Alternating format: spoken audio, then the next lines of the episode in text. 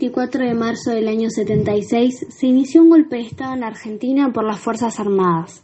Derrocaron las autoridades constitucionales, nacionales y provinciales, incluido el gobierno de María Estela Martínez de Perón, que en su lugar se ubicó una junta militar por tres comandantes de las Fuerzas Armadas, Videla, Agosti y Macera.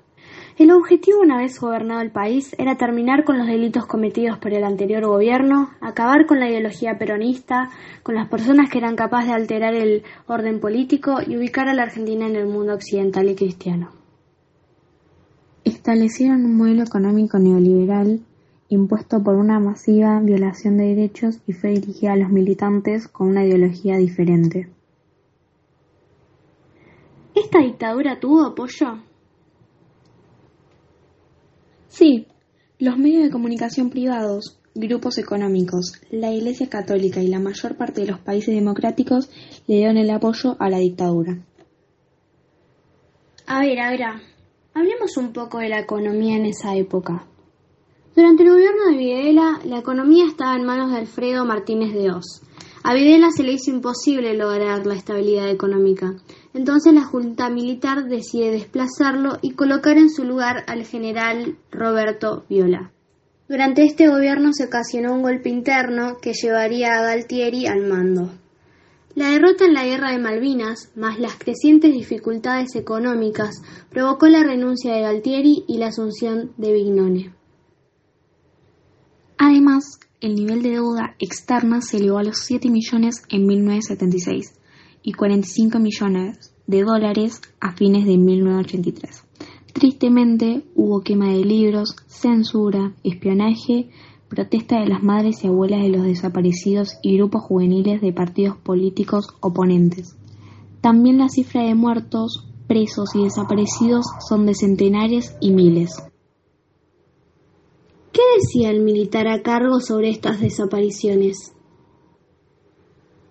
El militar a cargo fue Videla. Se le hizo una entrevista donde le preguntaron si sabía algo de los desaparecidos y qué pensaba sobre ellos. Vamos a escuchar el audio de esta entrevista. Es una incógnita el desaparecido. Es una incógnita, es un desaparecido. No tiene entidad, no está. Ni muerto ni vivo, está desaparecido. La dictadura se vio forzada a entregar el poder hacia el 83.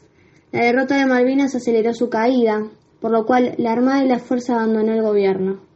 Planeaban quedarse con el poder hasta el año 1984, en el cual Vignone entregaría el mando, pero se vieron obligados a adelantar la retirada por su fracaso militar, político y económico.